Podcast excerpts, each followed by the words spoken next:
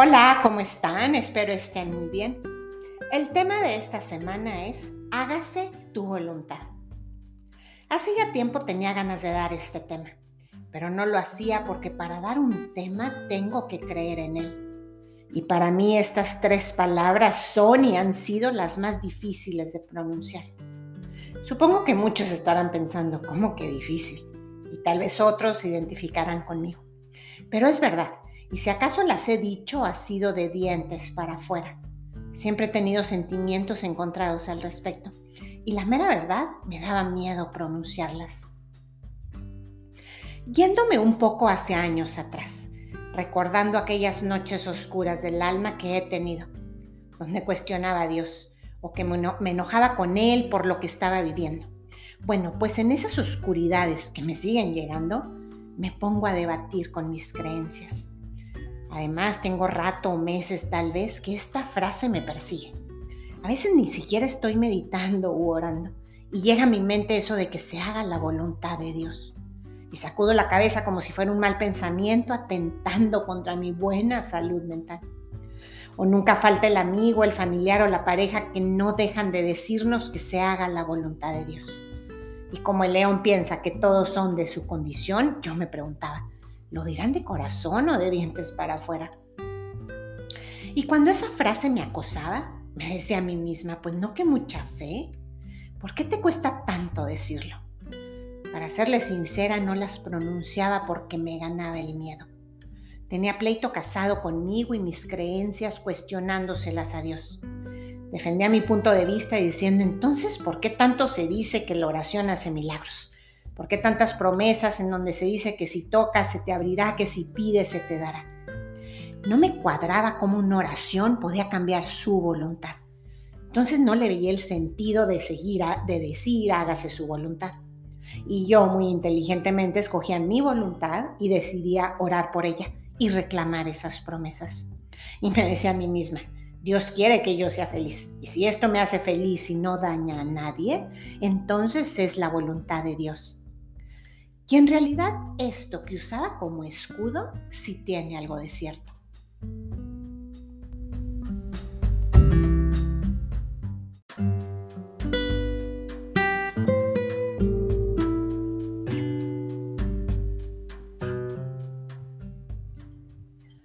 Pero bueno, volviendo a mis debates, a veces no quería ni siquiera pedirle que me explicara el significado.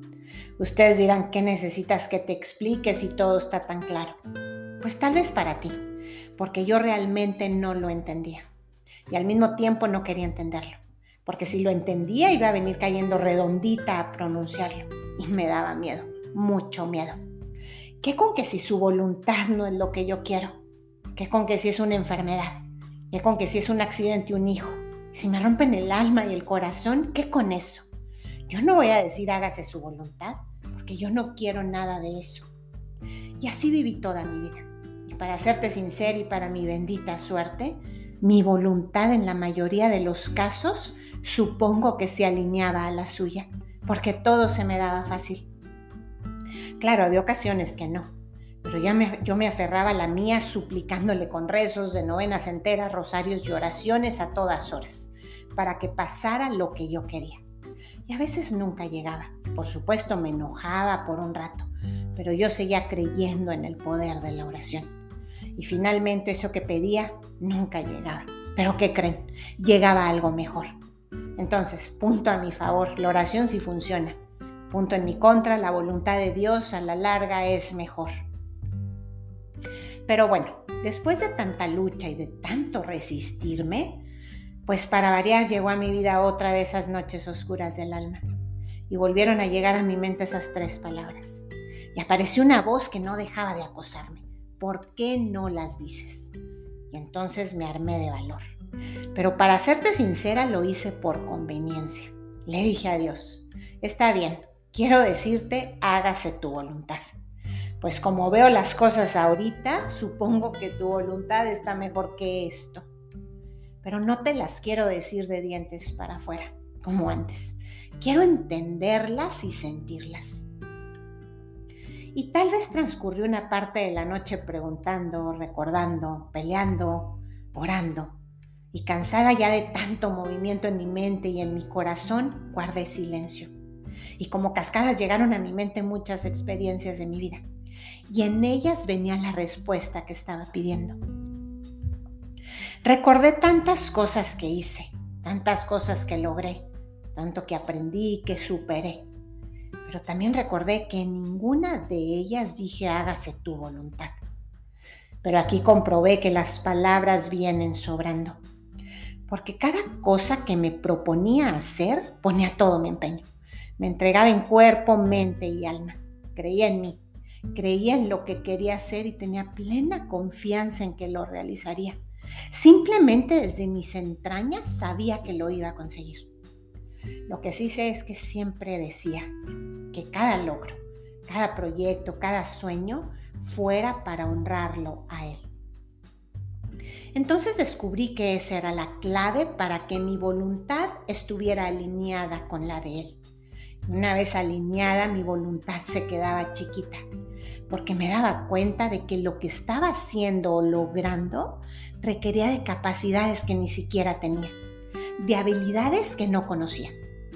Pero esa es la maravilla de trabajar en equipo, en equipo con Dios. Recuerda que Dios no elige a los capaces, capacita a los elegidos. Y si te dejas elegir por Él, serás capaz de lograrlo todo.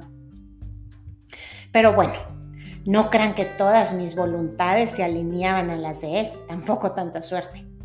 Y ahí también le cuestioné, ¿y qué? con estas, porque este lado de mi vida está todo bien y el otro, que aquí no quieres que lo logre, que sea feliz. Y en ese silencio seguían llegando las respuestas. Claro que es lo que quiero, me decía. Contéstame tú por qué tu voluntad y la mía no están alineadas aquí. Y como una bomba explotó frente a mí la respuesta.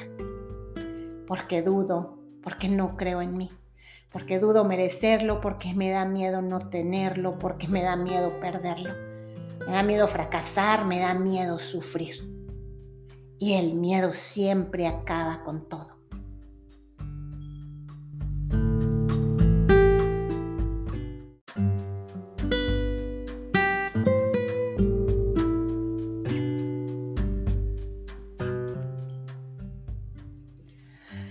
Tal vez esto que estoy diciendo, si lo escucha un sacerdote, un pastor o un ser iluminado, diga que estoy loca, que esto no tiene nada que ver con la verdad sobre la voluntad de Dios. Pero, ¿quién tiene la verdad absoluta? Lo que sí sé es que a mí esto me dio el entendimiento y me hizo pronunciar por fin estas tres palabras desde el fondo de mi corazón. Hágase tu voluntad, que yo mientras trabajaré en la mía poniendo mi cuerpo, mi mente, mi espíritu y mi corazón en ella, creyendo en ella y creyendo en mí, porque en esta entrega parecerá el camino que me llevará directo a la puerta de su santa voluntad. Y sin olvidar ir siempre con el firme propósito de que cada paso caminado, cada acción realizada, cada palabra pronunciada sea para honrarlo, para alabarlo y glorificarlo. Y de esa manera, en el camino se abrirá otra puerta en donde su voluntad será aún mucho mayor y mejor a la que yo tenía planeada. Ojalá que esto que te platiqué te lleve a recorrer tu vida y analices qué tienes y qué no tienes, por qué aquí logras y por qué acá no, que interiorices y te preguntes si estás dando y entregando todo de ti sin miedo a caer, sin miedo a sufrir o a fracasar, y si tienes la firme creencia de que lo mereces porque definitivamente la voluntad de Dios es tu felicidad. Pero como en todo hay que luchar por ella. Y ninguna lucha es fácil. Pero recuerda que tú y el Creador son equipo y son el equipo vencedor. Que tu voluntad es ser rico y poderoso, que tu voluntad es ser médico es ser abogado, que tu voluntad es tener una familia unida, una bonita relación de pareja. Ok, yo creo que también es la voluntad de Dios siempre y cuando te entregues con todo tu ser a ello. Luches desde el corazón por conseguirlo, que desde tus entrañas creas en ti y en ello, que no haga daño a nadie. Y aquí con mayúsculas, sin miedo. Y lo más importante, que el propósito y el fin sea honrarlo a Él. Y te aseguro que no habrá duda alguna de que su voluntad es la tuya. ¿Y qué pasa si ya hice todo? Si ya le he entregado todo, si luché hasta el cansancio. Si mi único fin ha sido honrarlo, honrarlo y no veo nada, ni mi voluntad ni la de él. Estoy en el hoyo. ¿Qué hago?